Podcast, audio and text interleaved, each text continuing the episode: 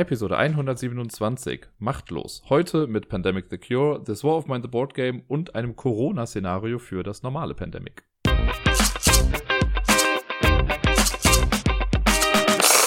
Hallöchen zusammen und einen fröhlichen Montag wünsche ich euch. Hier ist wieder der Typ vom Schiffe versenken mit der Kappe und der neuesten Folge vom Ablagestapel. Äh, ja, letzte Woche war nicht allzu viel in keinerlei, keiner meiner Rubriken. Deswegen äh, wird auch dieses Mal wieder sehr wahrscheinlich eine etwas kürzere Folge. Ich habe heute, also ich habe es auch eben schon mal getwittert und so, ich habe nicht sonderlich viel geschlafen, so ein bisschen Kopfschmerzen gehabt und ein bisschen Magenkrämpfe. Deswegen kommt es mir ganz recht, dass das jetzt nicht die längste Folge aller Zeiten wird. Ich wollte aber trotzdem halt natürlich eine aufnehmen. Werde mich jetzt hier so gut es geht hier durchwurschteln und dann gucken wir mal, ob sich das Ganze dann noch irgendwie bessert bis heute Abend, weil heute Abend steht ja auch wieder Großes an. Aber ich greife vorweg. Wir fangen mal an mit den Spielen der letzten Woche und äh, wie immer im Intro habt ihr es vielleicht mitbekommen. Ich habe nicht gesagt unter anderem, sondern ich habe nur drei Spiele aufgezählt, was so viel bedeutet wie ich habe auch nur drei Spiele gespielt. Äh, und das erste ist Pandemic The Cure. Das hatte ich schon mal irgendwann hier im Podcast erwähnt, aber es ist schon wieder was länger her. Äh, das ist die Würfelvariante von dem normalen Pandemie also ein bisschen schneller geht, spielt sich, keine Ahnung, manchmal ist man in 15 Minuten durch, manchmal in 30, je nachdem, wie ausführlich man spielt. Ich habe zwei Charaktere gemacht und oder gespielt. Habe es leider nicht geschafft. Ich muss auch immer wieder noch ein bisschen reinkommen. Ich mag das total gerne. Aber die Strategien sind halt immer ein bisschen was anderes, weil das Spiel halt natürlich auch ein bisschen anders ist. Das ist, um es nochmal kurz zum Reißen, wir haben in Pandemic the Cure gibt es sechs Regionen auf der Erde, quasi die sechs Kontinente, also Nordamerika, Südamerika, Europa, Asien, Afrika und was auch immer ich gerade vergessen habe. Ähm, und die Australien. Ha. Äh, genau, und die, das sind so Scheiben, die werden ausgelegt, ist als kreisförmig angerichtet, aber eigentlich ist es, na, ist nicht ganz egal, es ist so im Uhrzeigersinn, ist schon wichtig. Äh, am Anfang werden aus einem Beutel zwölf Würfel gezogen und die werden gewürfelt und dann auf die jeweiligen Regionen platziert von eins bis sechs. Die Würfel sind aber nicht alle normale sechsseitige Würfel, also diese haben sechs Seiten, aber da sind nicht die Zahlen von eins bis sechs drauf, sondern auf jedem Würfel ist immer ein Kreuz drauf. Und dann ist die Zahlenverteilung anders. Also dann gibt es zum Beispiel Blau hat 6, 1 und 2 oder sowas drauf. Weiß nicht mehr ganz genau jetzt auswendig. Oder 5, 6 und 1. Und Schwarz hat dann aber dafür die 2, 3 und 4 drauf. Äh, in verschiedenen Häufigkeiten. Also mal ist auch die 3 dann irgendwie zweimal drauf und die 6 zweimal, aber die 4 nur einmal. Das macht die Würfel halt alle unterschiedlich. Aber alle einer Farbe sind immer gleich. Die Farben sind die, wie bei Pandemie die Krankheiten halt sind. Also schwarz, gelb, rot, blau. Und genau, dafür werden zwölf gewürfelt. Die werden dann auf die Felder platziert. Man startet in Nordamerika auf der 1. Und jeder Spieler bekommt einen Charakter, der natürlich wieder so ein paar Sonderfähigkeiten im Prinzip hat. Äh, und jeder Charakter hat dann ein Set an Würfeln. Und diese Würfel sind halt das, was die Charakter in dem Fall unique machen hier. Ich habe zum Beispiel jetzt mit Arzt und äh, Generalist gespielt. Also der Alleskönner oder wie auch immer der auf Deutsch heißt. Ähm, der Alleskönner hat ja im normalen Pandemie eine Aktion mehr. Hier hat er einen Würfel mehr. Und der Arzt kann im normalen Pandemie halt einfach besser heilen. Hier ist das in etwa das gleiche. Wenn man am Zug ist, dann würfelt man mit all seinen Würfeln. Das macht auch nur ein Spiel, also man spielt nicht simultan oder so, oder also gleichzeitig. Äh, man würfelt mit all seinen Würfeln. Und wenn das Ergebnis gut ist, was man hat, dann kann man damit einfach spielen und kann für jeden Würfel dann die Aktion machen, die auf dem Würfel abgebildet ist. Man kann aber auch seinen Luck ein bisschen pushen, denn es ist ein verstecktes Push-Your-Luck-Game. Äh, man kann auch sagen, nö, ich würfel nochmal neu. Dann kann ich alle meine Würfel nehmen oder ich mache jetzt ein paar Aktionen und würfel dann nochmal Aktionen neu, die ich, äh, die ich nicht gebrauchen kann. Aber das Problem ist, auf jedem Würfel gibt es ein Biohazard-Symbol. Und wenn man das würfelt, dann kann man, darf man den Würfel nicht nochmal neu würfeln, der muss dann zur Seite gelegt werden und der, die Infection Rate oder so, so ein Marker geht dann quasi auf so, einem, auf so einer Leiste ein bisschen weiter. Und immer wenn der vier Schritte gemacht hat oder fünf, dann gibt's eine äh, Epidemie. Und dann gibt's einen Ausbruch und sowas halt. Das, dann kommen irgendwie wieder neue Würfel rein. Und das will man halt ein bisschen vermeiden. Deswegen muss man immer aufpassen, vielleicht macht man lieber mit den Aktionen, die man gewürfelt hat, was, auch wenn die nicht optimal sind. Aber wenn ich neu würfel, laufe ich halt in Gefahr, eventuell diese Biohazard-Symbole zu würfeln. Und das ist halt auch scheiße naja, die Aktionen, die man so machen kann, es gibt die Schiffsaktion, damit darf man auf einen angrenzenden äh, Kontinent quasi gehen. Also wenn ich auf der 1 bin, kann ich damit auf die 6 oder auf die 2. Es gibt das Flugzeug, damit kann ich hinfliegen, wohin ich möchte. Dann gibt es die Spritzen. Spritzen sind quasi die Heilungsaktionen. Dann kann ich entweder einen Würfel von einer Region, in der ich gerade bin, in das Treatment Center legen. Das ist quasi in der Mitte der Bereich. Da kommen einfach die Würfel hin, die behandelt wurden, kommen dann da rein. Oder ich kann einen aus der Mitte zurück in den Beutel reinlegen. Denn äh, man verliert zum Beispiel auch, wenn man aus dem Beutel Würfel ziehen muss und sind keine mehr da. Deswegen muss man noch gucken, dass die immer gut im um, also in Umlauf sind. Äh, und die aus der Mitte rauszubekommen, hat noch einen anderen positiven Effekt. Wenn es nämlich zu einer Epidemie kommt, dann zieht man Würfel aus dem Beutel gemäß der aktuellen Infektionsrate. Das ist am Anfang drei. Später wird das vier und ganz am Ende, glaube ich, sogar dann fünf. Äh, und die würfelt man zusammen mit allen Würfeln, die noch in der Mitte sind. Und deswegen möchte man das in der Mitte so ein bisschen klein halten, weil dann hat man die zwar aus den Regionen raus, aber es kann halt sein, dass hier auf einmal wieder alle kommen und einen das halt so ein bisschen in den Arsch tritt.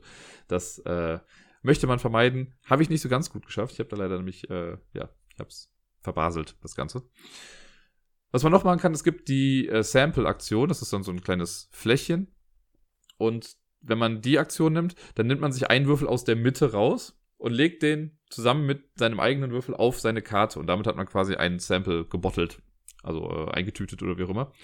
Und wenn man mit seinen Aktionen fertig ist, wenn man nichts mehr machen kann, dann darf man als Aktion, zum einen kann man, wenn man mit einem anderen Spieler gerade auf dem gleichen Kontinent ist, kann man dem Samples geben. Man darf sie aber nicht bekommen, sondern man gibt sie nur. Und äh, danach gibt's dann die Find a Cure Aktion, die halt so nichts kostet. Die macht man dann einfach, wenn man möchte. Und das heißt, man nimmt alle Würfel einer Farbe, die man jetzt bei sich versammelt hat, würfelt die und wenn das Ergebnis 13 oder höher ist, dann hat man das Gegenmittel gefunden. Da jetzt auf allen Würfeln nicht Sechsen und Fünfen und so drauf sind, ist das halt immer unterschiedlich, was da halt für ein Ergebnis rauskommt. Und man sollte halt schon, also drei braucht man halt mindestens irgendwie, um das zu schaffen. Äh, manchmal sollte man auf Nummer sicher gehen und vielleicht vier oder fünf nehmen. Das Problem ist aber halt auch, wenn ich jetzt das Gegenmittel nicht gefunden habe, weil ich falsch gewürfelt habe oder schlecht gewürfelt habe, dann bleiben die Würfel halt bei mir drauf zusammen mit meinen Spielerwürfeln. Und das heißt, nächste Runde habe ich halt per se weniger Aktion, weil ich halt die Samples noch mit mir rumtrage. Und erst wenn ich das geschafft habe dann mit diesem Gegenmittel, dann wird das markiert mit einem farbigen Würfel, dass die, äh, dass das Gegenmittel gefunden wurde. Und dann kommen alle Würfel davon aus dem Treatment Center und die ich bei mir auf der Karte habe und so, die kommen dann zurück in den Beutel. Und dann kann man die Seuche halt leichter heilen. Das ist halt wie beim normalen Pandemie dann so ein bisschen. Es gibt allerdings keine Eradication, also man kann die nicht ausrotten, die Sachen. Und man gewinnt, wenn man alle vier Gegenmittel gefunden hat. Das war's so im Groben und Ganzen. Später ist es so immer, wenn man, äh, also wenn man fertig ist mit seinem Zug, dann muss man halt wieder infizieren, also zieht so viele Würfel aus dem Beutel, wie die Infektionsrate angibt, würfelt die, legt die auf die ähm, Kontinente. Wenn man da allerdings so ein Kreuz würfelt, dann kommt das ins CDC. Und das CDC ist so quasi die Event Station. Es gibt ein kleines Deck mit Eventkarten, da werden, die liegen immer drei Stück von aufgedeckt aus und die kosten eine bestimmte Anzahl an Kreuzen. Und äh, wenn man die Würfel im CDC ausgibt, kann man damit die Events triggern. Wenn die aber durch sind, sind die aber, soweit ich weiß, durch und dann kann man sie nicht nochmal machen. Sollte man aber gut getimt machen, äh, weil manchmal neigt man dazu, vielleicht eher ein Event zu machen und an einer anderen Stelle wäre der vielleicht viel sinnvoller gewesen. Naja. Und das war's. Dann ist der nächste Spieler dran und macht den gleichen Kladderadatsch. Und ja, das müsste es gewesen sein. Das ist Pandemic the Cure. Es ist halt wirklich echt flott. Es ist glückslastig natürlich. Und es kann halt auch sein, dass ich irgendwie würfle und nur Biohazard-Symbole würfle. Das ist dann weniger gut.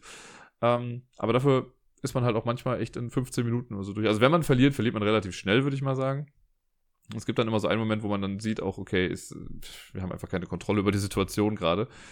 Äh, aber es ist auch schon irgendwie spannend, wenn man versucht, das Gegenmittel herzustellen. Ne? Das hat ja, ich will nicht sagen, dass das realistisch ist, aber es wäre auch unrealistisch, wenn man sagt, das Gegenmittel wird immer gefunden. Also immer noch so diese kleine Off-Chance, dass es halt nicht klappt, finde ich halt eigentlich ganz cool. Und das mit diesem Push-Your-Luck-Ding, das triggert mich ja auch sowieso.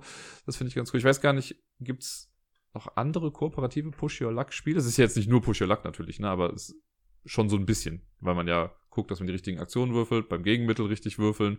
Äh, wie viele Würfel brauche ich dafür? Da kann man halt schon. Das hat Push-Your-Luck an verschiedenen Stellen. Das mag ich ganz gerne. Ich habe leider noch nie die Erweiterung davon gespielt, Experimental Mats. Die gibt es auch, soweit ich weiß, nur auf Englisch. Die müsste ich mir mal holen, weil ich habe eigentlich nur Gutes davon gehört. Ähm, Punkt. Ja, die sollte ich mir dann vielleicht irgendwann einfach mal holen und das dann damit auch nochmal mal versuchen. Das ist auf jeden Fall Pandemic, The Cure oder auf Deutsch äh, Pandemie, die Heilung. Am Samstag habe ich im Twitch-Stream, und ich habe leider vergessen, das auch bei YouTube, glaube ich, zu streamen, äh, habe ich This War of Mine, the Board Game gespielt. Ich habe ja schon ein paar Mal, glaube ich, jetzt gesagt in der letzten Zeit, dass das so ein Spiel ist, von dem ich denke, dass man das ganz gut im Stream spielen und zeigen äh, kann. Weil, ähm, ja, das ist halt ein gutes Solospiel an sich. Ne? Man kann das auch mit anderen spielen, da muss man sich halt ein bisschen mehr absprechen, aber alleine geht das auch ganz gut. Und so äh, habe ich es halt dann gemacht, dass ich einfach die Entscheidung getroffen habe und einfach nur die Leute dran habe teilhaben lassen, äh, was denn so gemacht wird. Und ich habe nur anderthalb Stunden gespielt, das waren dann drei oder vier Ingame-Tage. Wenn man das Ganze komplett spielt, dauert das Ganze nochmal mindestens doppelt so lang, wenn nicht sogar noch länger als das, äh, weil so eine Kampagne echt. Es ist ein etwas kräftezehrendes Spiel, aber das meine ich im positiven Sinne. Ne? Also es das simuliert die ganze Geschichte ganz gut. This War of Mine ist so ein Serious Board Game. Es geht darum, dass wir eine Truppe von Überlebenden spielen, die äh, in einem Kriegsgebiet sind, aber keine Soldaten sind. Wir sind einfach nur Überlebende, die versuchen, in einer Kriegssituation oder so einer Ausnahmesituation zu überleben.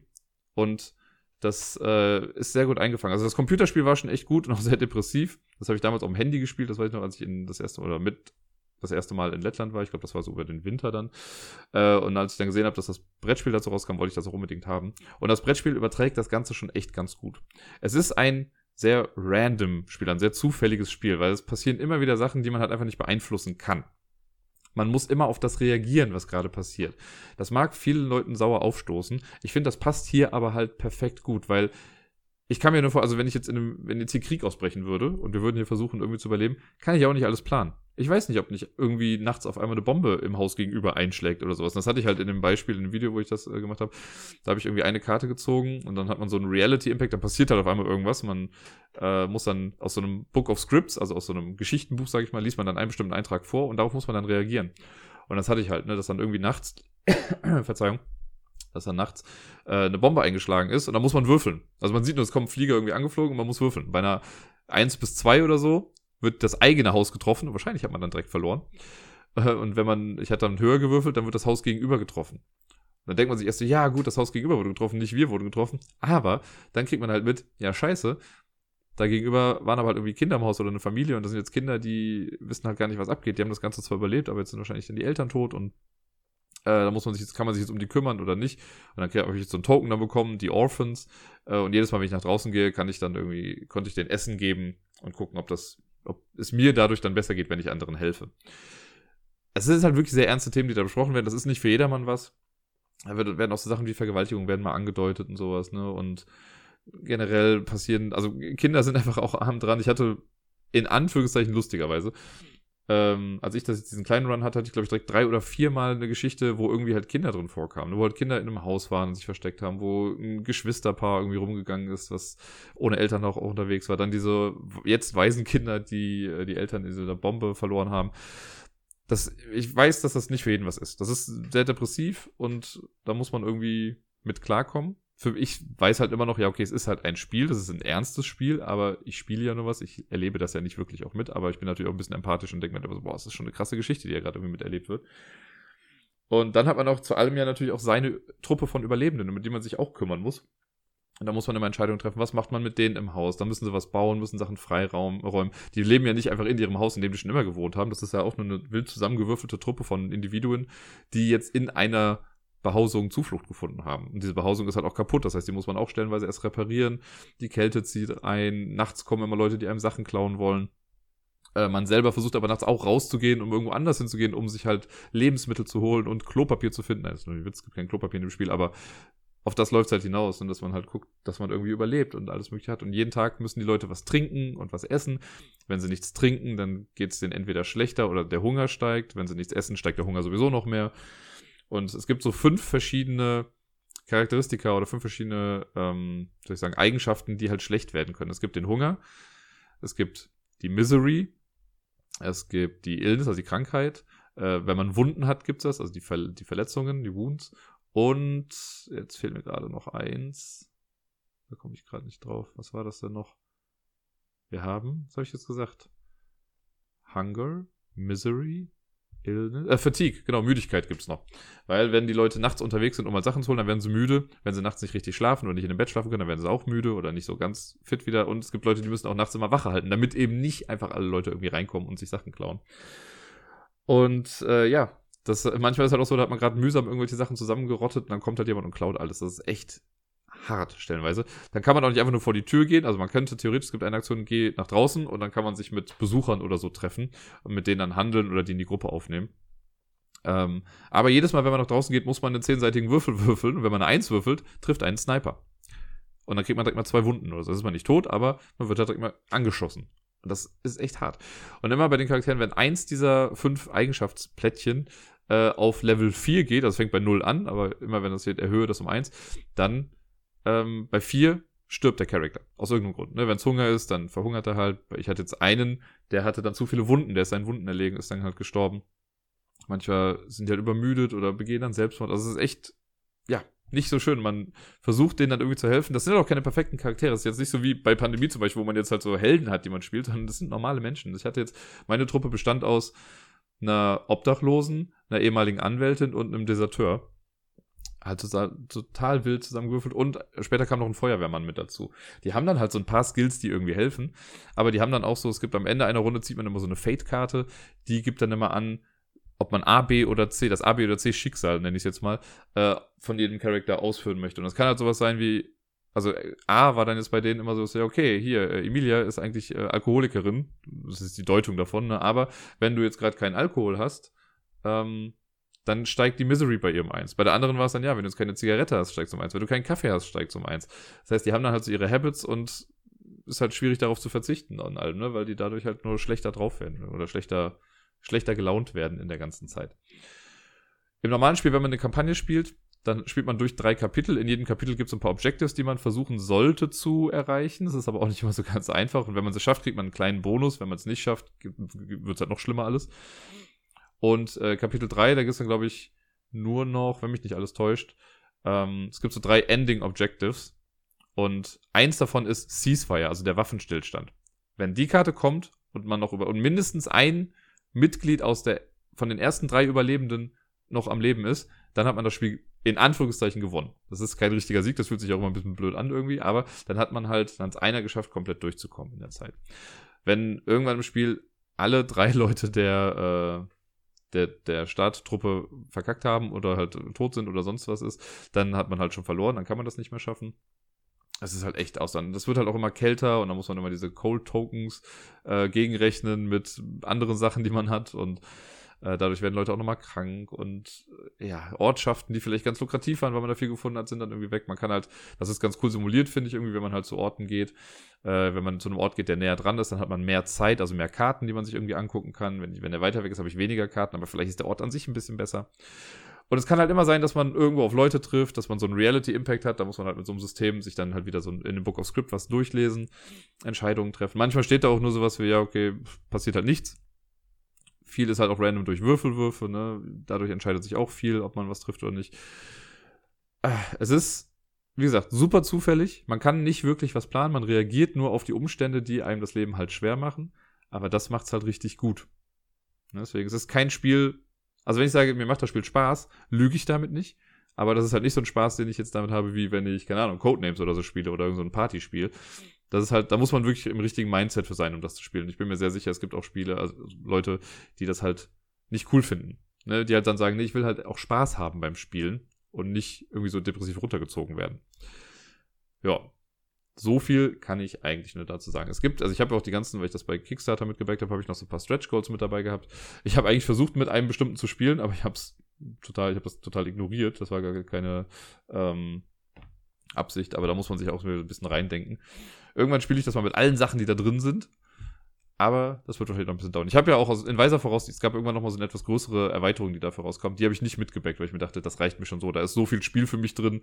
Da brauche ich nicht noch eine Erweiterung, die das Ganze noch größer macht irgendwie. Aber ja. So viel zu This War of Mine, The Board Game. Und wir kommen wieder zurück zur Pandemie, aber zum Basispandemie, zum normalen Vanilla-Pandemie-Spiel. Da habe ich nämlich im Internet gesehen, ich glaube, ich habe es auf Twitter zuerst gesehen und mir das dann geholt, ähm, dass es jetzt ein äh, Covid-19-Szenario, also ein Corona-Szenario quasi gibt für Pandemie. Das ist, meine ich, jetzt keine offizielle Variante oder so oder kein offizielles Szenario, das hat irgendjemand halt entwickelt mit, das ist ganz cool, man kriegt dann so ein PDF und da steht dann zum einen drin, was man halt jetzt anders machen muss äh, und dann auch nochmal so ein bisschen Hintergrundgeschichte dazu und so ein bisschen Erklärung. Also die versuchen das schon ganz gut, sage ich mal, zu simulieren. Natürlich ist es nach wie vor noch einfach ein Spiel und alles sehr, sehr abstrakt. Aber es hat was. Ich habe es gestern einmal gespielt. Ich habe auch irgendwie Bock, das nochmal vielleicht im Stream zu machen, um das in der Welt einfach zu zeigen. Äh, ich werde euch aber trotzdem einfach mal ganz kurz so ein bisschen erklären, was da so anders ist. Ich habe äh, das PDF quasi auch griffbereit. Deswegen kann ich euch mal sagen, was beim Setup zum Beispiel auch anders ist. Und was man da so generell äh, beachten muss bei dem Spiel. Man, ba also, man braucht zum Beispiel nur eine Farbe von Würfeln. Man spielt nur mit den roten Würfeln. Alle anderen Würfel sind schon mal raus. Das heißt, auch diese Marker für das äh, gelbe, blaue und schwarze Gegenmittel, die dreht man einfach direkt auf die Sonnenseite, die gibt es gerade nicht. Es ist nur Covid-19 wichtig. Ähm, Genau, man darf sich seine Rollen auch selbst aussuchen, kann man machen, wie man möchte. Es gibt zwei Research Stations, mit denen man startet. Es gibt das nach wie vor in Atlanta für das CDC, es gibt aber auch noch in Essen äh, gibt es auch noch ein äh, Labor. das soll aber gar nicht Essen repräsentieren, sondern in äh, Geneva, Switzerland, ist ja das, äh, die World, World Health Organization. Die sitzt ja da und das soll das halt sein, weil das am nächsten dran ist dann. Ähm, genau, es gab schon einen Ausbruch in Wuhan, deswegen muss man den Ausbruchmarker auf 1 schon setzen. Und die Infection Rate startet ganz normal ganz links auf der 2. Ähm, und es ist, wird auch gesagt, in dem Szenario ist es so, dass die Würfel ähm, repräsentieren im Prinzip die aktiven Fälle von Covid-19 in den jeweiligen Locations. Also ein Würfel sind 1000 plus Leute, zwei Würfel sind 10.000 plus Leute und drei Würfel wären 50.000 plus Leute. Das finde ich setzt das Ganze auch noch so ein bisschen in Relation, weil sonst sind es einfach nur Würfel, aber jeder hat recht zu sagen, okay, wenn da drei Würfel sind, sind über 50.000 Leute infiziert, da kriegt man noch ein bisschen anderes Gefühl mit dafür. Es gibt so eine bestimmte Startaufstellung, die man halt einhalten soll, und ne? es gibt dann rote, da es nur rote Würfel gibt, platziert man davon irgendwie zwei in Milan, also in Italien, zwei in Teheran, drei in Shanghai, äh, also in Asien ist halt so ein bisschen was verbreitet und in Shanghai gab es halt eben auch diesen einen Ausbruch, deswegen ist rundherum halt alles schon, äh, ja, verseucht. Und dann, ähm, wenn man das gemacht hat, gucke ich nochmal gerade, genau, dann geht es eigentlich schon los. Der Spieler, der sich zuletzt die Hände gewaschen hat, darf dann anfangen. Und im Prinzip spielt man das Spiel ganz normal. Das heißt, man, mit seinen Charakteren läuft man rum, macht die ganz normalen Aktionen, man kann fliegen und so. Es gibt als zusätzliche Special Action Social Distancing. Und Social Distancing ist, ich darf, wenn ich in einem Ort bin, angenommen, ich bin in New York und ich habe New York auf der Hand, dann kann ich New York weglegen, also an den Spielfeldrand legen, und dann ist in New York Social Distancing aktiv. Und das bedeutet, so, in der Stadt kann kein Würfel mehr platziert werden. Ganz einfach eigentlich. Na, auch nicht durch Ausbrüche. Das ist so ein kleiner Lockdown für diese Stadt. Das ist eigentlich schon ganz cool. Jetzt fragt ihr euch vielleicht, ja, aber wie soll denn, also wie kommen dann rote Würfel da und dahin? Kommen wir gleich dann zu. Ähm, wenn man in einer Region, also angenommen, ich habe jetzt mit New York angefangen, das ist eine blaue Stadt, und ich habe noch vier weitere blaue Städte, da habe ich das Social Distancing gemacht, dann reagiert die gesamte blaue Region darauf und die gesamte blaue Region ist im Lockdown und ist im Social Distancing. Das heißt, in keiner blauen Stadt kann ein Würfel hingelegt werden. Was ziemlich cool ist und sehr powerful. Allerdings hat Social Distancing halt auch Auswirkungen auf die Economy so ein bisschen. Und deswegen, wenn man die erste Region in den Lockdown gebracht hat, hat man ab sofort nur noch drei Aktionen zur Verfügung. Jeder Spieler. Wenn man die zweite Region in den Lockdown bringt, also es schafft, dass die zweite Region auch fünf Städte mit Social Distancing hat, dann äh, zieht man nur noch eine Spielerkarte immer nach am Ende. Was ich gar nicht so schlecht finde eigentlich, weil dadurch dauert das Spiel ein kleines bisschen länger, aber gut. Ähm, ansonsten spielt man ja so ganz normal weiter. Es gibt auch Ausbrüche und all sowas. Ähm, und was noch anders ist, ist, wenn eine Epidemie kommt, ist es ja sonst so, dass man die unterste Karte aus dem äh, Infektionskartenstapel zieht, da dann drei Würfel reinlegt und dann die Karte auf den Ablagestapel legt, die Karte, alle Karten auf dem Ablagestapel nimmt, mischt und oben einfach auf das Deck draufpackt, sodass die Städte, die schon infiziert waren, eher nochmal getroffen werden. Das ist hier anders. Man infiziert erst noch die Stadt, in die drei Würfel reinkommen. Und dann nimmt man aber einfach alle Karten, also sowohl Nachziehstapel und Ablagestapel, und mischt alles zusammen. Da sagen sie halt, ja, Corona hat sich halt total random verbreitet. Ne? Und das soll das halt so ein bisschen repräsentieren. Das heißt, man kann nicht wissen, wo das als nächstes auftaucht, weil irgendein Depp wahrscheinlich dann doch im Flieger saß und das hatte und irgendwo hingeflogen ist. Und das ist echt hart. Und so kann es halt sein, dass dann halt natürlich auch, äh, abgesehen von diesen Startstädten, dass dann auf einmal irgendwo in Afrika äh, Corona-Fälle irgendwie auftauchen und dann aber in, keine Ahnung, in Deutschland der nächste Fall ist und so weiter und so fort.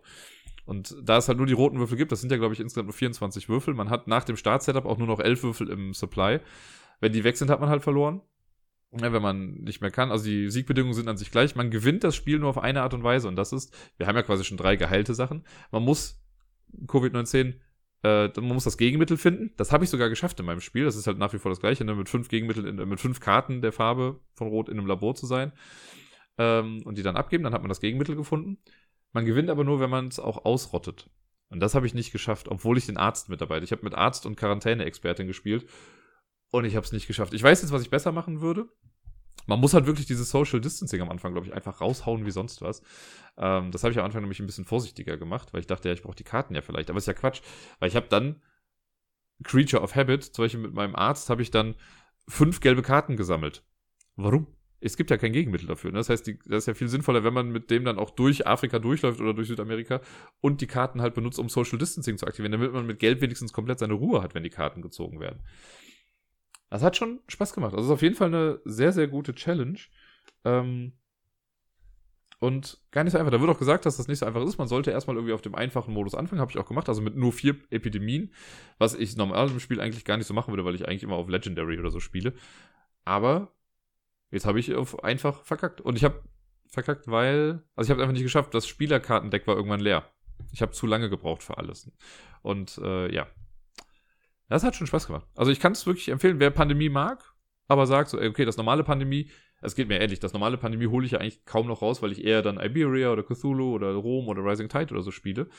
Ähm, das ist aber nochmal ein guter Grund, das alte Pandemie rauszuholen. Das Gute ist auch, man braucht auch nur das Basisspiel. Man braucht keine Erweiterung dazu. Also selbst Leute, die nur das normale Vanilla-Pandemie haben, können dieses Szenario damit spielen. Das finde ich echt ganz cool. Super gut simuliert. Ich mag es ja, wenn so Sachen, also Homebrew-Sachen Wege in Spiele irgendwie finden. Es gab ja auch dieses, ist kleiner Vergleich, aber es gab ja für Robinson Crusoe, gab es ja komplett Lost als Szenario wo einer quasi sechs, für jede Staffel ein Szenario gebaut hat, das dann das simuliert hat irgendwie. Das mag ich halt sehr gerne. Und jetzt halt hier, in Anbetracht der aktuellen Lage, ist das halt gar nicht so verkehrt. Ne? Und es, auf eine spielerische Art und Weise habe ich dann am Ende auch äh, dann getwittert, glaube ich, oder bei Instagram dann geschrieben, von wegen, ja, die Leute hätten sich mal mehr die Hände waschen sollen. Ich hätte halt mehr auf Social Distancing setzen müssen. Das habe ich nicht gemacht und deswegen hat es nicht geklappt. Weil es wäre natürlich, die Infektionsrate steigt ja trotzdem weiter und weiter und man versucht aber, wenn man halt Leute in Social Distancing Lockdown bringt, dann verhindert man das Ganze ein bisschen. Dann flattet man die Curve, wie es ja so schön heißt im Moment. Deswegen große Empfehlung für dieses Szenario. Versucht einfach mal. Ihr könnt, googelt einfach mal danach. Ansonsten schreibt mir einfach. Ich kann euch den Link dazu auch dann irgendwie geben oder euch das PDF auch geben. Das ist jetzt auch kein großes Ding. Äh, das ist eh kostenlos. Das muss ich vielleicht noch dazu sagen. Ne? Man kann das auf so einer Seite runterladen. Dann muss man das erst in den Warenkorb legen und seine E-Mail-Adresse geben. Äh, und dann kriegt man das PDF halt zugeschickt. Aber ich habe euch jetzt ja eh gesagt, was ihr machen könnt. Ähm, von daher, da es kostenlos ist, verbreite ich das einfach auch mal so ein bisschen jetzt. Ähm, wenn es was kosten würde, würde ich es wahrscheinlich nicht machen. Aber nun denn, wie auch immer, das war das Corona-Szenario für Pandemie. Wie viele von euch ja wahrscheinlich wissen, ist heute der 4. Mai und der 4. Mai ist weltweit quasi der Star Wars Day. Es hat dazu geführt, dass am Wochenende etliche Menschen Star Wars geguckt haben und zwar alles von Star Wars geguckt haben. Ich habe das Ganze gekniffen. Ich äh, mag zwar Star Wars total gerne, wirklich, also ich habe auch alle Filme gesehen und fand also das heißt, ich habe alle äh, Hauptfilme gesehen. Ich habe immer noch nicht Rogue One und immer noch nicht Solo gesehen. Irgendwann werde ich das mal tun. Solo will ich auf jeden Fall gucken wegen Donald Glover, weil ich den halt ganz cool finde. Äh, und Rogue One wurde mir jetzt auch nochmal sehr ans Herz gelegt, von daher irgendwann werde ich da mal schauen. Aber ich war jetzt auch nie so religiös fanatisch irgendwie, was Star Wars angeht. Also ich konnte mit dem achten Teil auch ganz gut leben. Ich fand den jetzt nicht so krass, wie alle irgendwie gesagt haben. Ich fand die neue Trilogie an sich eigentlich ganz cool. Ich fand auch die erste Trilogie, also die äh, die Prequel-Trilogie fand ich jetzt auch nicht so schlimm, wie alle mal gesagt haben. Das sind halt Filme, die mich unterhalten haben. Ich habe da jetzt nicht meine, meine Lebenskraft rausgezogen aus diesen Filmen. Es gab auch Sachen, die ich irgendwie ein bisschen komisch fand, natürlich, ne? Aber what the heck. Naja. Ähm, ich habe mir heute gedacht, also bis gestern habe ich nämlich noch so überlegt, oh scheiße, ich habe gar keine Top-10-Liste für heute. Und weil ich wollte noch mal so eine andere Top-10-Liste irgendwie reinpacken. Falls ihr im Hintergrund übrigens jemand schreien hört, das könnte der kleine Miepel sein, der gerade zwei Räume weiter betreut wird. Ähm, da schon wieder. Und genau, da habe ich gestern nämlich getwittert, so für mich, oh, mir wird gerade bewusst, ich habe keine Top-10-Liste. Und dann hat ähm, jemand geschrieben, das müsste ich gerade nochmal gucken, ganz schnell, wer es denn war. Ich möchte jetzt hier keinen falschen Namen sagen. Daniel Sun war es, glaube ich. ich muss schnell gucken, was hier so, was, genau, Daniel Sun war es. Ähm, Ah, nee, ja doch, genau, hier, Top 10 Star Wars Spiele und so. Da habe ich aber geschrieben, das ist eine voll gute Idee, rettet mir den Tag, aber ich habe im Leben keine 10 Star Wars Spiele gespielt. Wenn ich jetzt überlegen müsste, was für Star Wars Spiele ich gespielt habe, fallen mir genau zwei ein. Und zwar zum einen das äh, X-Wing Miniatures, was ich ja letztens irgendwann schon mal hatte bei den XYZ Buchstabendingern. Das habe ich auch nur einmal gespielt. Und dieses Star Wars Starfighter Battlebook Gedöns, wo man mit zwei, ähm, zwei Bücher hat und die halt gegeneinander dann kämpfen lässt. Das habe ich mit Robert im Flugzeug, so ich letztes Jahr auf dem Weg nach Birmingham gespielt. Ansonsten fällt mir gerade ehrlich gesagt kein Star Wars Spiel ein, das ich irgendwie gespielt habe. Also ich müsste echt hart überlegen, aber ich habe nichts im Kopf dazu. Naja, deswegen wäre das eine sehr komische Liste gewesen. Und dann äh, gab es noch den Vorschlag für wegen, ja, was ist denn mit, also zehn Spiele, die so klingen wie Star Wars Charaktere. Ich habe mich jetzt für Folgendes entschieden. Ich möchte diesen Tag ja trotzdem ein bisschen würdigen. Und, aber ich habe jetzt keine gerankte Top 10 Liste gemacht. Sorry, Matthias. Matthias hat irgendwann mal gesagt, er findet das besser, wenn ich wirklich eine Top 10 Liste mache, die auch gerankt ist, also mit einer klaren Rangfolge. Aber ich habe heute mal überlegt, wenn Star Wars Charaktere Spiele wären, was für Spiele wären sie dann? und äh, also eine Tongue-in-Cheek-Liste quasi so ein bisschen. Ich habe mir also zehn Charaktere rausgesucht, denen ich ein Spiel zuordnen konnte, mal mehr, mal weniger passend. Ich versuche mal zu erklären, warum das so ist. Und dann nehme ich euch mal mit auf diese kleine Reise jetzt. Ähm, also ich sage jetzt auf dem zehnten Platz, aber wie gesagt, das ist keine Rangfolge. Wobei das Spiel, was auf dem zehnten Platz ist, ist auch das Spiel, was ich am wenigsten mag aus der ganzen Geschichte, was ich generell mit am wenigsten mag. Äh, und zwar Platz Nummer 10, Jar Jar Binks. Wir alle kennen ihn, wir alle lieben ihn. Wenig. Ne, Jar Binks aus äh, hier dem Prequel Episode 1 war es ja dann, glaube ich, und dann später noch in 2 ganz kurz oder so. Ich weiß es schon gar nicht mehr genau. Ähm, kam ja nicht ganz so gut an. War ja eher so nervig bei vielen, ne? Aber ich finde immer, Jar Binks, ja, nervig sonst, ist aber trotzdem für viele Insider gut.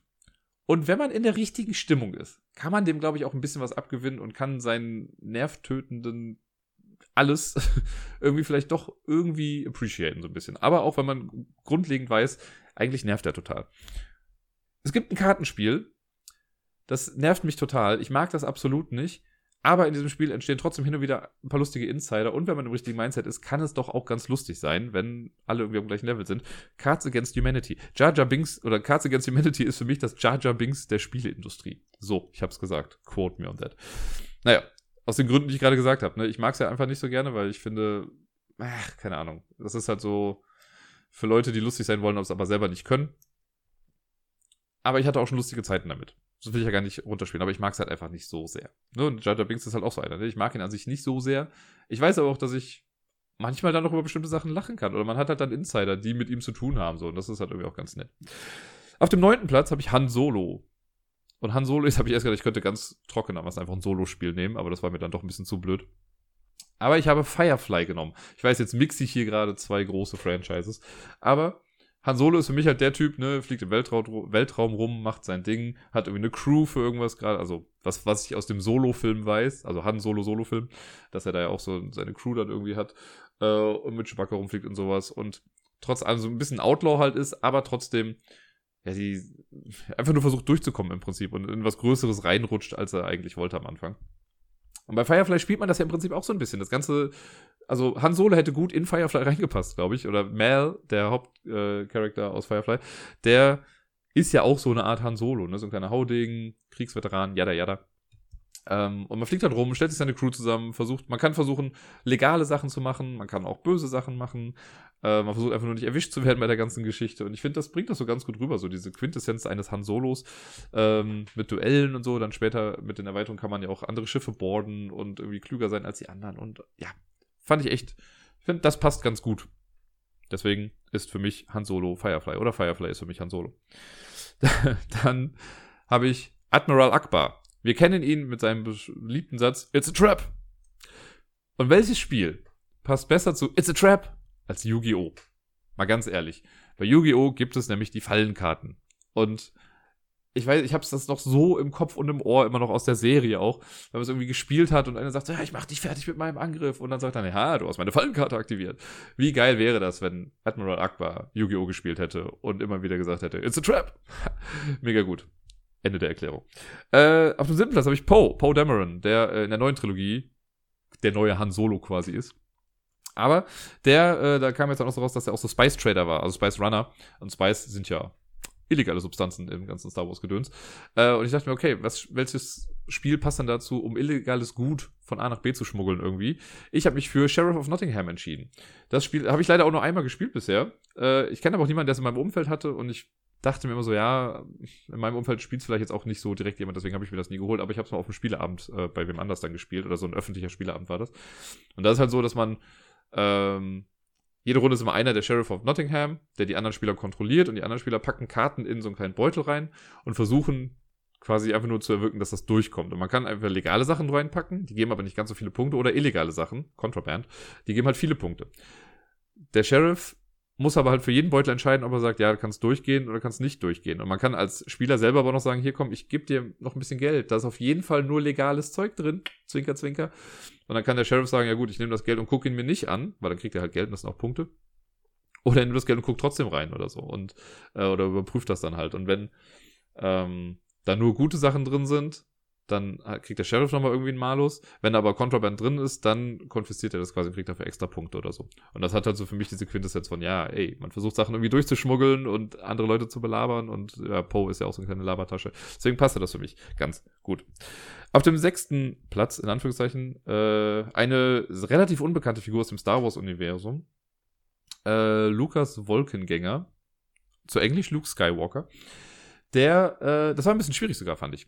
Ich habe überlegt, was Spiel passt eigentlich zu Luke? Jetzt könnte man sagen, irgendwas Großes, Episches oder sonst irgendwas. Aber ich habe mich für ein Spiel entschlossen oder für eine Spielereihe entschlossen, die durch mehrere Iterationen durchgegangen ist. Wo man immer gesagt hat, ja, das ist schon cool, hat aber auch seine Flaws. Also es hat zwischendurch auch irgendwie Sachen gemacht, die nicht ganz so cool waren. Ist auch nicht jedermanns Sache. Ein bisschen random stellenweise. Und gibt es halt mittlerweile in drei, also in der dritten Edition schon. Es gibt auch viele, viele Spin-offs dazu. Also viel ist daraus entstanden aus der ganzen Geschichte. Und das ist Arkham Horror. Ich finde Arkham Horror ist halt auch so ein Spiel. Das ist mittlerweile, ich habe ja, als Brettspiel habe ich nur die Second Edition gespielt. Die erste Edition war ja noch ein bisschen verwurschtelt irgendwie. Und äh, dann kam die dritte Edition raus, die so ein bisschen gestreamliner war, aber auch nicht jedermanns Geschichte oder jedermanns Geschmack war. Und durch Arkham Horror ist halt ganz viel entstanden. Ne? Eldritch, äh, nee, wer ist das? Elder, Elder Scrolls? Nee. Elder Sign gab's und, wer ist das andere nochmal? Eldritch Horror? Komm grad voll nicht drauf. Bin ein bisschen blank. Arkham Horror und, muss ich jetzt gerade nachgucken, sorry, sonst kann ich nicht mehr beruhigt schlafen. Eldritch, ich kann es nicht mal schreiben. Eldritch Horror, doch. Okay, Eldritch Horror. Arkham Horror und Eldritch Horror. Ähm, und dann das Kartenspiel natürlich auch, das ich übrigens letzte Woche nicht gespielt habe, wie ihr gemerkt habt. Ich habe gedacht, ich gebe mir mal eine Woche Pause davon. Ähm, ganz viel ist daraus entstanden und so ist ja auch dieses ganze Skywalker-Saga wurde das ja irgendwann mal. Und das ist so ein riesiges gemeinschaftliches Kosmos-Ding irgendwie und das ist ja bei Arkham Horror genau das gleiche. Deswegen fand ich, passt das ganz gut. So viel dazu. Dann nehmen wir noch die Schwester dazu, former Love Interest, Now Sister von äh, Luke, und zwar Leia, Prinzessin Leia. Und da habe ich überlegt, hm, Leia war für mich so, eine, so ein Charakter, war am Anfang okay, ich habe sie akzeptiert, ne, war, war halt da, wurde aber irgendwie gefühlt, fand ich, von Film zu Film, wurde so ein bisschen mehr reingepackt. Ne, es wurde immer so ein bisschen erweitert, der Charakter. Ähm, und hat ja sogar jetzt bis zum Ende der zweiten, dritten Trilogie quasi dann ja äh, Bestand gehabt. Und wurde immer ein paar Facetten erweitert. Es wurden auch Sachen hinzugefügt, die nicht ganz so geil waren. Wie, ich sag nur, der Spaceflight und so Gedöns. Ähm, aber welches Spiel passt dazu? Meiner Meinung nach Carcassonne. Carcassonne ist auch so ein Spiel. Das war am Anfang was okay. Ich habe es gespielt, war super. Ne? Hier Spiel des Jahres, jada jada, toll. Ich sage jada jada relativ häufig in letzter Zeit. Ich glaube, das ist die Babysprache, die langsam das Sprachzentrum übernimmt. Ähm, und dann kamen aber neue Facetten hinzu. Ne? Dann gab es die Erweiterungen, die das ein bisschen komplexer gemacht haben und noch mehr Erweiterungen und noch mehr Erweiterungen. Und dann gab es irgendwann das Katapult. Und das war halt ein bisschen blöd. Und naja, dann gab es halt noch die ganzen Spin-offs jetzt natürlich. Ne? Das heißt, Carcassonne ist auch so ein Spiel, was, also ich finde, im Vergleich zu Luke ist Leia halt, hat ja immer so eine straightere Linie gehabt, ne? Die wusste eigentlich ja schon immer, was sie wollte und so. Die hat natürlich ihre Damsel in Stress Moments und sowas, aber alles in allem hat die so eine ziemlich klare Linie. Empowerment und sowas. Und Carcassonne ist halt auch mit der Zeit immer stärker geworden als Spiel. So. Voll die Tiefenanalyse hier. Äh, dann habe ich auf dem vierten Platz, ich konnte mich nicht ganz entscheiden, ob ich Padme nehme, also hier Prinzessin Amidala, oder den Imperator. Mir ging es um den politischen Aspekt in der ganzen Geschichte. Ich wollte, also weil ne, Padme hier als die Amidala war ja auch ein bisschen politisch aktiv und der Imperator hat ja auch sowieso sein Game da geplayt. Äh, und ich habe mich für ein politisches Spiel für die beiden quasi dann entschieden, und zwar Coop. Coop ist ein wundervolles kleines Microgame mit wenig Karten und ein paar Token. Es ist, also man kann sich anlügen wie sonst was in dem Spiel und ich mag das total gerne. Ich habe das, glaube ich, irgendwann letztens habe ich es nochmal erwähnt, glaube ich, hier, aber ich äh, nochmal für die, die es nicht kennen. Bei Coop gibt's Ah, ich will sagen 18 Karten, genau weiß ich nicht. Es gibt auf jeden Fall irgendwie sechs verschiedene Charaktere und jeden gibt es dreimal. Dann wird am Anfang wird das Deck gemischt, jeder kriegt zwei Karten verdeckt vor sich hin, die darf man sich selber angucken, legt die dann wieder verdeckt hin. Und jeder kriegt noch irgendwie eine Münze Startgeld oder sonst was am Anfang, oder ich glaube noch nicht mal. Äh, und dann beginnt ein Spieler. Und man darf, also jeder Charakter hat so seine besonderen Funktionen. Der, es gibt den Großherzog, der sagt zum Beispiel, also man kann als eine Aktion zum Beispiel immer sagen, ich nehme mir eine Münze. Der Großherzog darf aber sagen, ich nehme zwei Münzen. Ich bin Großherzog, ich darf zwei Münzen nehmen. Dann gibt es irgendwie den Botschafter, der darf Karten austauschen. Es gibt die Assassine, die kann halt einen anderen Spieler angreifen. Es gibt die äh, Contessa, die kann äh, Angriffe verhindern. Und so weiter und so fort. Und wenn ich dran bin, kann ich behaupten, was ich möchte. Ich kann sagen, ja, ich, ich habe den Großherzog, ich nehme jetzt zwei Münzen. Die anderen können das entweder glauben und sagen, ja, Wahrscheinlichkeit ist ja da, dass er den Großherzog hat. Können aber auch sagen, glaube ich dir nicht. Wenn die sagen, wenn keiner was sagt, dann machst du einfach die Aktion und gut ist, ohne dass du es aufdecken musst, was du hast. Wenn das jemand anzweifelt, dann musst du quasi zeigen, dass du den hast. Also wenn ich dann aufdecke und sage, hier, ich habe aber den Großherzog, dann verliert der andere ein Leben. Und ein Leben sind die verdeckten Karten. Das heißt, er muss dann eine seiner Karten offen aufdecken und hat damit nur noch ein Leben. Ich hingegen, ne, wenn ich angezweifelt wurde und ich habe die Karte aber gehabt, darf dann die Karte, die ich jetzt offen gezeigt habe, weil jetzt weiß ja jeder, was ich habe, die kann ich dann wegmischen und ziehe eine neue Karte, sodass ich halt einen neuen Skill irgendwie bekommen habe. Kann aber natürlich auch sein, dass ich, äh, dass ich angezweifelt werde und ich hab's halt nicht. Dann muss ich halt ein Leben verlieren. Auch doof. Und man scheidet halt aus, wenn man kein Leben mehr hat. Lustig ist es halt dann irgendwie, wenn man sagt, okay, ich habe jetzt, äh, ich hab, nimm die Assassine, für vier Münzen kann man dann niemanden angreifen, so ich greife dich an. Und wenn man dann sagt, ich habe die Contessa, ohne die Contessa zu haben, hat man ein Problem. Weil, ähm, dann kann ich nämlich, weil normalerweise können sie sagen, okay, ich zahle vier Münzen, ich mache ein Attentat gegen Spieler B. Spieler B sagt, ich habe die Contessa, ich sage so gut, dann greife ich dich nicht an. Ende. Aber ich kann auch sagen, ich glaube nicht, dass du die Contessa hast. So, und dann muss er seine Karte, also wenn er die Contessa hat, zeigt er sie mir. Dann verliere ich ein Leben, weil ich halt, ne, habe ihn angezweifelt, obwohl es nicht stimmte. Wenn er die Contessa aber nicht hat, dann verliert er zum einen Leben, weil ich mein Attentat ja dann ausführen darf, weil er nicht geschützt ist. Und er verliert ein Leben, weil er gesagt hat, er hat eine Karte, die er nicht hat. Damit kann man sich schnell aus dem äh, Spiel quasi kicken. Das ist ein risky Move, aber naja. Und das Ganze geht so lange, bis nur noch ein Spieler da ist. Und ich mag das sehr gerne. Irgendwann sieht man ja auch mehr, mehr und mehr Karten aufgedeckt. Ne? Wenn dann auf einmal drei Großherzoge irgendwie offen ausliegen, dann weiß man, okay, es kann keiner mehr Großherzog sein. Es ist ein tolles Spiel. Ich äh, bin im Spiel eigentlich, eigentlich immer total ehrlich. Ich sage immer, ich lüge eigentlich sehr selten in dem Spiel und trotzdem werde ich mal angezweifelt. Naja. Ähm, dann sind wir in der Top 3, in Anführungszeichen. Darth Vader, Anakin Skywalker, der hat ja auch eine lange bewegende Geschichte in der ganzen Sache durch. Ne? Der kleine Junge, der erst so mit den Jedi gemeinsame Sache macht, am Ende dann aber so langsam abdriftet ins Böse und auf einmal gegen die anderen spielt. Auch wenn am Ende dann natürlich nochmal kurz irgendwie gut wird, aber alles in allem ist das ja schon eine große Geschichte von Betrayal. Deswegen ist Darth Vader für mich Betrayal. Egal jetzt ob in der normalen Vanilla-Version oder Betrayal Legacy meinetwegen auch. Passt ja vielleicht zu Star Wars noch ein bisschen besser, weil das ja alles eine große, große Geschichte ist. Ähm, ja, bei Betrayal ist ja auch so, dass man am Anfang alle schön brav zusammenspielt und irgendwann erkennt dann einer, hey, ich bin böse. Da wird das natürlich durch so Omen-Cards und sowas dann forciert, dass einer wirklich irgendwann böse wird. Aber Darth Vader ist für mich halt auch immer so, ja, immer so auf der Kante. Selbst wenn man bei Betrayal halt böse wird, hat man ja anfangs immer noch so, auch man, manchmal will man gar nicht böse sein, aber es sind halt einfach die Umstände des Spiels, die einen dann dazu gebracht haben. Und so ähnlich war das für Darth Vader ja auch in meinen Augen. Ja, dann auf Platz zwei. Das ist jetzt der quirkigste Platz überhaupt auf der ganzen Geschichte. Obi-Wan oder Ben Kenobi, wie man ihn auch immer nennen möchte. Ich habe ihn mit einem Spiel zusammengepaart, einfach nur, weil er in diesem Spiel vorkommt auf eine gewisse Art und Weise. Obi-Wan ist ja so, ne, am Anfang der Schüler von Qui-Gon Jinn, der dann ja hier quasi äh, Anakin in Obhut nimmt und ihn ausbildet und äh, ja mit ihm auch in den Clone Wars quasi ja dann zusammen gekämpft hat. Äh, später dann getötet wird und als Geist wiederkommt und immer so eine Art Lehrerfigur auch eingenommen hat. Es ist auf jeden Fall so ein längerer Charakter, der viel bewirkt hat in der ganzen Geschichte, der mit vielen Charakteren verbunden war. Und ich habe Agricola genommen als Spiel.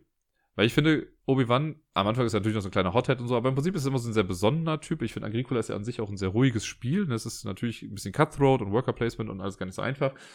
Man muss viel bedenken, man muss viel im Kopf haben. Obi-Wan ist aber auch ein sehr weiser Charakter, deswegen passt das irgendwie. Und ich habe ja gesagt, er kommt in dem Spiel vor. Es gibt nämlich eine Karte, ich glaube, es ist sogar der Hauslehrer oder einfach nur Lehrer. Die Karte wurde halt Obi-Wan Kenobi nachempfunden. Ne, die Illustration davon ist Obi-Wan Kenobi. Deswegen habe ich das genommen. Jetzt kommen wir zu Platz Nummer eins. Yoda. Yoda, der kleine grüne Typ mit zweifelhafter Grammatik, der aber in dem mehr steckt, als man vielleicht immer vermuten würde.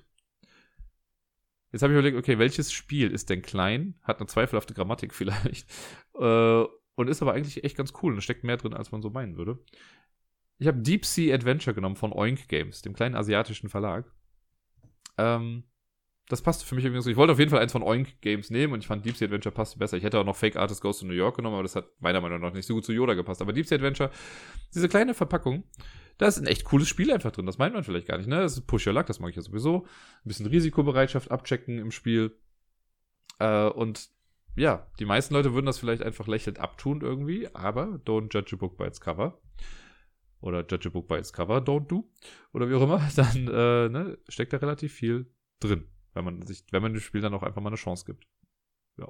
Und Yoda ist halt auch ein kleiner Kampfzwerg. So, und damit habe ich diese gar nicht an den Haaren herbeigezogene Top Ten Liste doch auch super gut über die Bühne gebracht, würde ich sagen. Und ja, für alle, die Star Wars natürlich mögen, ne, ey, ihr dürft Star Wars mögen, es ist alles toll, aber es gibt halt auch äh, verschiedene Geschmäcker in der ganzen Geschichte. Deswegen sieht das Ganze einfach mit dem Augenzwinkern. Und sonst so. Ja, letzte Woche, ich habe ja schon gesagt, es war nicht allzu viel los wieder. Das ist auch, also, ich muss ja aber sagen, ich habe es ja bisher eigentlich ganz gut geschafft, hier mit der Quarantäne und so, mit der Isolation klarzukommen. Aber es gibt auch einfach Tage und Momente, wo ich einfach am Ende bin. Wo ich mir denke, ey, ich vermisse Menschen so sehr. Ich vermisse es irgendwie rumzugehen. Ich halte mich natürlich an alles, ja. Wir haben jetzt auch Maskenpflicht in NRW. Das klappt auch ganz gut. Ich war jetzt nicht so oft irgendwie draußen, dass ich jetzt eine Maske anziehen musste. Zweimal, glaube ich, in der Bahn saß ich irgendwie mit dem Ding und zwei, dreimal war ich einkaufen halt. Aber das war es dann auch. Das finde ich jetzt auch nicht so tragisch. Ne? Also ich mache das ja auch und wehre mich da auch gar nicht gegen. Ich finde das auch sinnvoll und gut und ne, macht das alle bitte, damit es äh, damit's klappt. Aber so generell so dieses, okay, es ist jetzt Woche. Also ich kann es ja Montag ist immer ein ganz guter Tag für mich, um das so abzuchecken, weil der Miepel da quasi seinen Wochentag hat. Äh, ist ja montags auf die Welt gekommen. Und das müsste jetzt die siebte Woche dann irgendwie sein, die ich jetzt nicht großartig wen anders gesehen habe. Das sind so die, ja, naja. naja, aber I get by, I live. Ähm, aber letzte Woche Montag, nachdem ich den Podcast aufgenommen habe, ging es ja dann abends los mit Lampalooza, habe ich angekündigt. Unser kleiner äh, hier Lampenwettstreit bei Twitch und YouTube und so. Der Bayer hat beim letzten Mal moderiert. Ich wollte eigentlich gar nicht gewinnen, aber ich habe es leider wieder geschafft zu gewinnen. Das Ding ist ja auch, in meiner Seele sind ja zwei, äh, in meiner Brust sind zwei Seelen, so rum. Nicht in meiner Seele sind zwei Brüste. Auch das, aber anders. Ähm, ich bin halt ein ehrgeiziger Mensch. Ne, wenn ich was spiele, will ich halt auch gewinnen. Ich komme damit klar, wenn ich verliere, das ist total in Ordnung. Aber wenn ich was spiele, dann spiele ich es auch richtig. Ich will jetzt nicht irgendwie jemanden gewinnen lassen. Das habe ich auch bei Kindern nie gemacht. Ne? Wenn ich mit Kindern spiele, dann müssen die doch damit klarkommen, wenn sie verlieren. So ähnlich ist das bei den Lampen ja auch. Nein, ich habe dann, äh, es war, am Anfang war es ein bisschen knapper.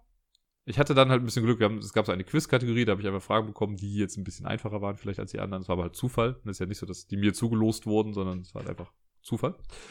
Ähm, ja, und am Ende habe ich dann doch einigermaßen deutlich gewinnen können. Bei zwei Spielen war es, also hättest, wären die anders ausgegangen, dann sähe das anders aus. Aber gut, jetzt muss ich wieder moderieren. Heute Abend um 20 Uhr ist wieder Lampelusa-Zeit. Ich hatte eine etwas härtere Zeit, diesmal wieder Spiele auszudenken, habe mich aber jetzt einfach einer Sache bedient, die ich ganz gut kann und kenne, nämlich Brettspiele. So viel kann ich schon mal sagen. Es gibt ein paar Sachen, die auf jeden Fall entweder an Spiele angelehnt sind oder wir spielen einfach diese Spiele. Ähm, ich habe sogar bei einem eine Aufgabe, die heute gemacht wird. Da habe ich die Erklärung mit einer Stoppuhr getimed, um zu gucken, ob man das Menschen zumuten kann. Aber ich finde, so dreieinhalb bis vier Minuten Erklärung für ein Spiel ist noch total in Ordnung. Wenn die Leute dann aufmerksam zuhören. Ich werde es aber noch einmal erklären, wenn ich zuhört, hat Pech gehabt. Und was ich allen immer gesagt habe, ist, heute im letzten Spiel wird sich zeigen, wer wirklich gewinnen möchte. Da wird der Wille hart geprüft. Und da bin ich sehr, sehr gespannt, wie es ausgeht. Wir haben ja gerade so als kleinen In-Jog wünschen immer gesagt, ja, ja, Bayer gewinnt sowieso und es geht nur darum, wer Zweiter wird.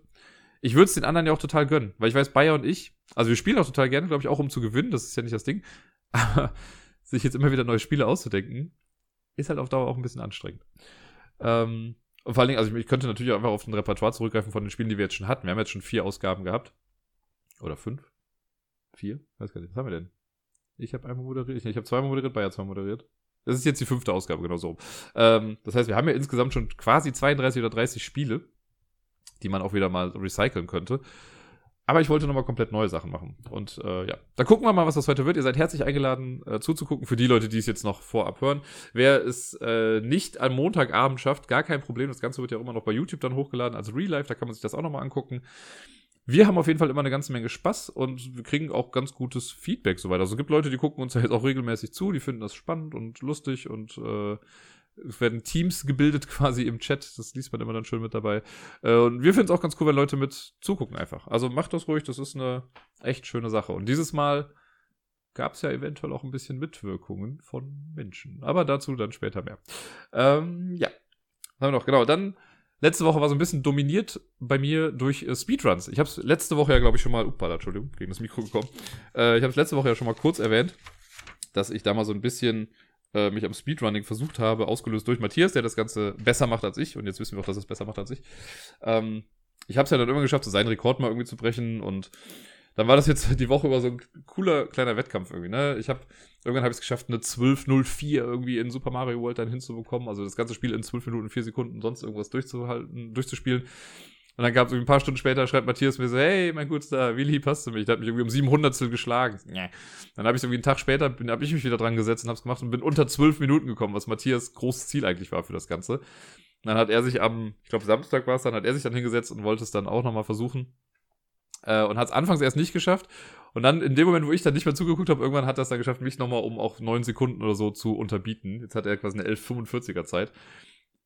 Ich habe jetzt gesagt, ich mache jetzt folgendes. Ich werde mich jetzt irgendwann, vielleicht mache ich heute nach Lampalooza oder so, werde ich mich nochmal hinsetzen, werde nochmal für zwei, drei, vier Stunden, keine Ahnung, für eine Session werde ich mich hinsetzen und versuchen, diese Zeit zu unterbieten. Wenn ich das schaffe, yay. Wenn ich es nicht schaffe, dann hat Matthias halt gewonnen. Dann ist er der bessere Speedrunner. Er ist auch technisch gesehen, ist auch der bessere, das ist mir bewusst. Er hat aber in seinem Lauf auch hier und da ein paar Fehler gemacht. Das heißt, ich, ich weiß, dass ich es schaffen kann. Wenn ich alles, wenn wirklich alles perfekt läuft, dann komme ich auf jeden Fall unter die 1245. Äh, und das hat auch wieder mein Ehrgeiz geweckt. Aber ich sage halt auch, okay, ich werde jetzt nicht auf Teufel komm raus versuchen, das jetzt zu machen. Ähm, ich bin mit meiner Zeit schon total zufrieden. Wenn man bedenkt, dass ich halt vor 14 Tagen damit angefangen habe, dann ist das schon ziemlich beachtlich, würde ich sagen. Ja. Okay, sind es über 14 Tage? Zu ungefähr 14 Tage waren es jetzt, glaube ich. Vor letzte Woche, also nicht letzten Donnerstag, sondern dafür die Woche Donnerstag habe ich angefangen. Ja. Äh, dadurch jetzt durch diese ganze Speedrunning-Sachen so bin ich noch ein bisschen mehr bei Twitch dann auch gelandet. Ich habe das bisher ja echt immer so stiefmütterlich behandelt und naja, habe auch hingestreamt irgendwie. Aber nicht viel damit gemacht. Jetzt bei Isle of Lamb oder so bei den Sachen ist halt dann aber auch aufgefallen, okay, mehr Leute nutzen eigentlich die ganzen Twitch Streams und sowas dann. Und das ist eigentlich eine ganz coole Community da. Äh, jetzt bin ich mal gespannt. Ich gucke mal, ob ich mich da jetzt ein bisschen mehr mit reinfriemeln kann. Das ist halt immer so ein Gefühl von late to the party sein, weil ich halt, also ich, als Twitch damals irgendwie groß wurde, habe ich das halt voll nicht mitgenommen. Ich war halt immer eher so bei YouTube und so gedöns. Deswegen sind auch viele Begrifflichkeiten bei Twitch sind mir einfach ein Rätsel und äh, der Mathis hat mich da letztens so wie zum VIP in seinem Channel gemacht. So, ja, cool. Was heißt denn das? Was mache ich denn damit? ich weiß ich halt nicht. Aber gut, wir gucken mal, wie sich das alles so entwickelt. Wahrscheinlich werde ich demnächst einfach ein bisschen öfter auch auf Twitch unterwegs sein. Ich finde es ja ganz cool. So gerade für die Speedruns war es jetzt immer ganz lustig, dann Leute wie mit dabei zu haben. Oder wenn ich jetzt so Brettspielsachen dann streame, dann da zu gucken.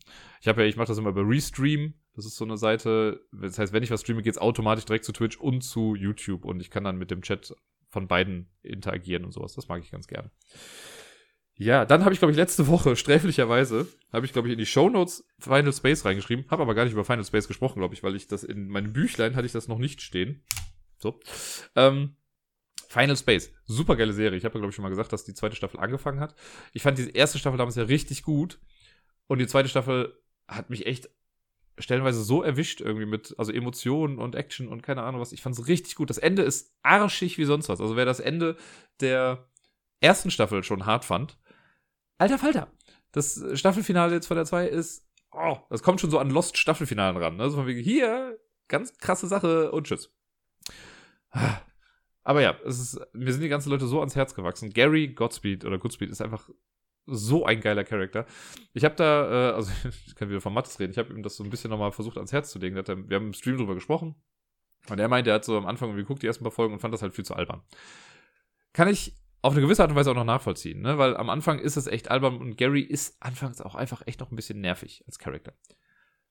Aber der wächst einem irgendwann so ans Herz. Und wenn man erstmal so sieht, okay, das ist zwar dieser Typ, aber der, was der alles durchgemacht hat. Und gerade in Staffel 2 wird nochmal so viel mehr von seiner Backstory irgendwie klar, was noch alles passiert ist und was der alles zu kämpfen hat und so. Ah, und jeder der Charakter hat halt echt so sein Paket zu tragen auf eine gewisse Art und Weise. Es wird so deep und die ganzen Charaktere werden näher beleuchtet. Es kommen neue Charaktere mit hinzu, die zwar dann stellenweise vielleicht auch noch angerissen werden, aber die sind schon so interessant wieder. Das ist so cool und ja, ich war echt traurig, als ich dann die zweite Staffel durch hatte. Ich glaube, weiß nicht, Freitagnacht oder so habe ich das dann zu Ende geguckt. Ich, also, das muss weitergehen. Ich brauche eine dritte Staffel. Das muss noch irgendwie geklärt werden jetzt alles. Da ist äh, eine ganze Menge noch offen ich kann es wirklich nur jedem ans Herz legen. Also, wenn ihr das guckt und denkt nach den ersten zwei Folgen, ey, das ist doch nur alberner Quatsch oder so. Ja, am Anfang ja. Aber gebt der Sache, also ich meine, das sind 20 Minuten Folgen. Ne? Man kann da irgendwie die erste Hälfte, kann man in zwei Stunden gefühlt irgendwie durchgucken. Macht's einfach mal. Vertraut mir. Es ist eine gute Serie. Wer Rick und Morty, ich finde, Rick und Morty ist stellenweise alberner als Final Space. Irgendwie, ne? Und Rick und Morty behandelt zwar auch hier und da die Themen, aber Final Space geht richtig in die Tiefe, wie ich finde. So. Und das, ja, ist cool. Cool, cool, cool. Ja, dann, äh, was haben wir? Wie oft habe ich heute schon dann gesagt? Ich habe ja angekündigt, dass ich die Top 100 Liste nochmal neu machen werde. Ich habe mich theoretisch letzte Woche auch schon mal hingesetzt und geguckt. Ich muss halt von allen Spielen, die ich jemals gespielt habe, und das sind eine ganze Menge, die muss ich erstmal zusammenfriemeln. Dann kann ich direkt schon mal ein paar Leute, also ein paar Spiele raushauen, so wie Cards Against Humanity wird im Leben nicht in meiner Top 100 irgendwie auch vorkommen.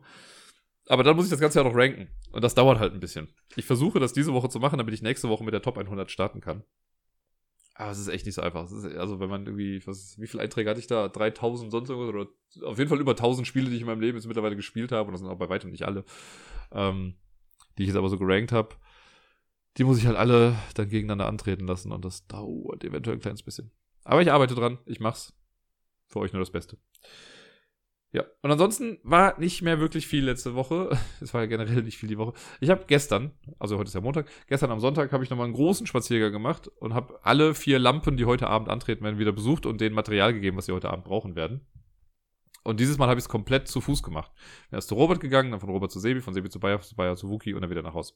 Das Ganze hat circa vier Stunden gedauert und war ein echt cooler Spaziergang. Das hat echt Spaß gemacht. Und vor allen Dingen war es für mich auch nochmal gut, weil ich habe ja dann mit allen mal kurz sprechen können auch. Ne? Das war so ein kleines soziales Bonbon, was man bekommen hat. Äh, besonders bei Wookie irgendwie, keine, wir haben, glaube ich, fünf oder zehn Minuten im Flur nur gesprochen. Die zehn Minuten waren gefühlt besser als die letzten zwei Wochen jedes Telefonat oder sonst irgendwas, was ich hatte. Das hat einfach sehr gut getan. Danke, Wookie, dafür. Falls du das hören solltest, das hat mir sehr gut getan. Ähm, ja, jetzt wollte ich einfach mal gerade noch live gucken, wie viel ich eigentlich gegangen bin. Denn es war, also ja, vier Stunden unterwegs. Ich habe mich jetzt auch nicht abgehetzt oder sowas, ne? Aber es war eine lustige Runde, die ich da gemacht habe. Und ich weiß gar nicht, wo ich das hier gerade nachgucken kann. Hier meine Zeitachse ist es dann ja wahrscheinlich. Und Tag. Heute, nein, ich möchte gestern gucken. Es waren, also steht nur drei Stunden und vier Minuten. Gefühlt bin ich länger gegangen. Naja, ist ja auch egal. Hm. Äh, 17 Kilometer waren es. eine schöne große Runde durch Köln. Zweimal den Rhein überquert, dann in den Norden und so weiter und so fort. Also kann man mal machen. War schön. Jetzt habe ich aber, ich merke, dass ich die letzten Wochen einfach nicht so viel Bewegung hatte. Äh, auch wenn ich mit äh, dem Miepel ja hin und wieder mal draußen bin. Ach, ich habe so einen Muskelkater im rechten Oberschenkel. Das, äh, ich habe sowieso schon seit längerer Zeit. Ich müsste wahrscheinlich mal zum Orthopäden gehen oder so, weil ich habe äh, manchmal knackt meine Hüfte so ein bisschen. Das ist so, als würde der, der Oberschenkelknochen sich so ein bisschen immer so, so reindrücken, keine Ahnung. Das kann manchmal halt anstrengend sein, wenn ich gehe, dann tut das weh. Gestern war es die ganze Zeit eigentlich in Ordnung, aber dann abends und heute Morgen hat es halt irgendwie extrem angefangen weh zu tun. Irgendwann muss ich mir das mal vielleicht richtig einrenken lassen oder abschleifen lassen oder was auch immer. Aber das war's wert. Das war's wirklich wert. Gestern war an sich, bis auf den Schluss, der vielleicht nicht ganz so geil war, war es ein sehr cooler Tag, weil ich erst hatte ich halt ne, die Runde mit den, äh, mit den Jungs, die ich dann gesehen habe. Bei Bayer und Pia habe ich auch ein Stück Kuchen bekommen für Gerda und Micha, das war auch ganz cool. Ich zu Hause haben wir Pizza bestellt und dann hatte ich abends noch einen äh, Video-Group-Call mit den Gisch-Leuten hier mit, äh, ne, mit denen ich letztes Wochenende diese Online-Schnitzeljagd-Gedöns gemacht habe mit den ganzen Aufgaben, die wir gemacht haben. Äh, und dazu kann ich eigentlich nur sagen, guckt euch, wenn ihr möchtet, am Mittwoch, jetzt am Mittwoch, also am 6. Mai, um 10 Uhr oder 10.30 Uhr das Moin Moin auf äh, Rocket Beans TV an. Da sprechen nämlich zwei meiner Teammitglieder über Gish und zeigen auch so die Sachen, die wir gemacht haben. Also falls ihr das so irgendwie nicht mitbekommen habt, könnt ihr da nochmal drüber reden. Ich werde es mir auf jeden Fall angucken. So, die haben dann gestern noch ganz süß gefragt, ob es denn okay ist, wenn sie dann auch die Sachen zeigen. Natürlich ist das okay. Ähm, ja, ich finde es ganz gut. Und es ist nämlich lustigerweise auch die Anmeldung für die zweite Gish-Phase irgendwie rausgekommen. Das heißt, in drei, vier Wochen oder so ähm, geht es dann los mit der zweiten Runde Gish. Und vielleicht haben ja ein paar Leute von euch dann, nachdem sie das am Mittwoch gesehen haben, vielleicht Bock, da auch nochmal mitzumachen. Äh, damit, das, wir mit mehr Leuten darüber sprechen können und einen größeren Austausch haben. Mir hat es viel Spaß gemacht. Das waren wirklich auch seit langem so mit die besten 24 Stunden, die ich so hatte, irgendwie, weil man einfach wirklich einen Purpose hatte. Man hatte was zu tun. Es war ein bisschen stressig stellenweise, aber irgendwie war es halt cool. Und bei mir war es ja noch mal ein bisschen unterbrochen. Ich habe ja an dem gleichen Tag dann, wo das lief, auch noch mein Rollenspiel-Ding gehabt. Äh, das würde ich beim nächsten Mal dann anders setzen. Aber nur gut. Diese Woche geht es übrigens auch weiter mit dem Rollenspiel am 6. Mai. Ich darf das nicht vergessen. Aber am 6. treffen wir uns abends nämlich auch um 8 Uhr und spielen dann Tales from the Loop weiter. Das Szenario hatte beim letzten Mal so mittendrin aufgehört. Ich sollte mir vielleicht noch ein bisschen Gedanken machen, wie es dann weitergeht, weil eigentlich habe ich gar nicht mehr so viel, aber da wir jetzt das auf zwei Sessions gestreckt haben, kann ich ja noch ein bisschen hinten dran bauen oder das ein bisschen ausführlicher machen. So, das soll es für heute gewesen sein. Ach, guck mal, ist doch trotzdem ungefähr eine Stunde geworden. Ist doch alles in Ordnung. Mein Kopf tut doch gerade gar nicht so weh. Vielleicht hat das ganze Reden ja auch gerade einfach ein bisschen geholfen. Hat ja so einen leichten therapeutischen Effekt auch das Ganze. Und äh, ja, ich wünsche euch allen nach wie vor eine schöne Woche. Bleibt gesund, wascht euch die Hände, zieht eure Scheißmasken auf und schaltet heute Abend ein oder schaltet irgendwann später ein und guckt euch nochmal an bei Lampalooza. Ich wünsche euch was. Bis dann, spielt viel und tschüss.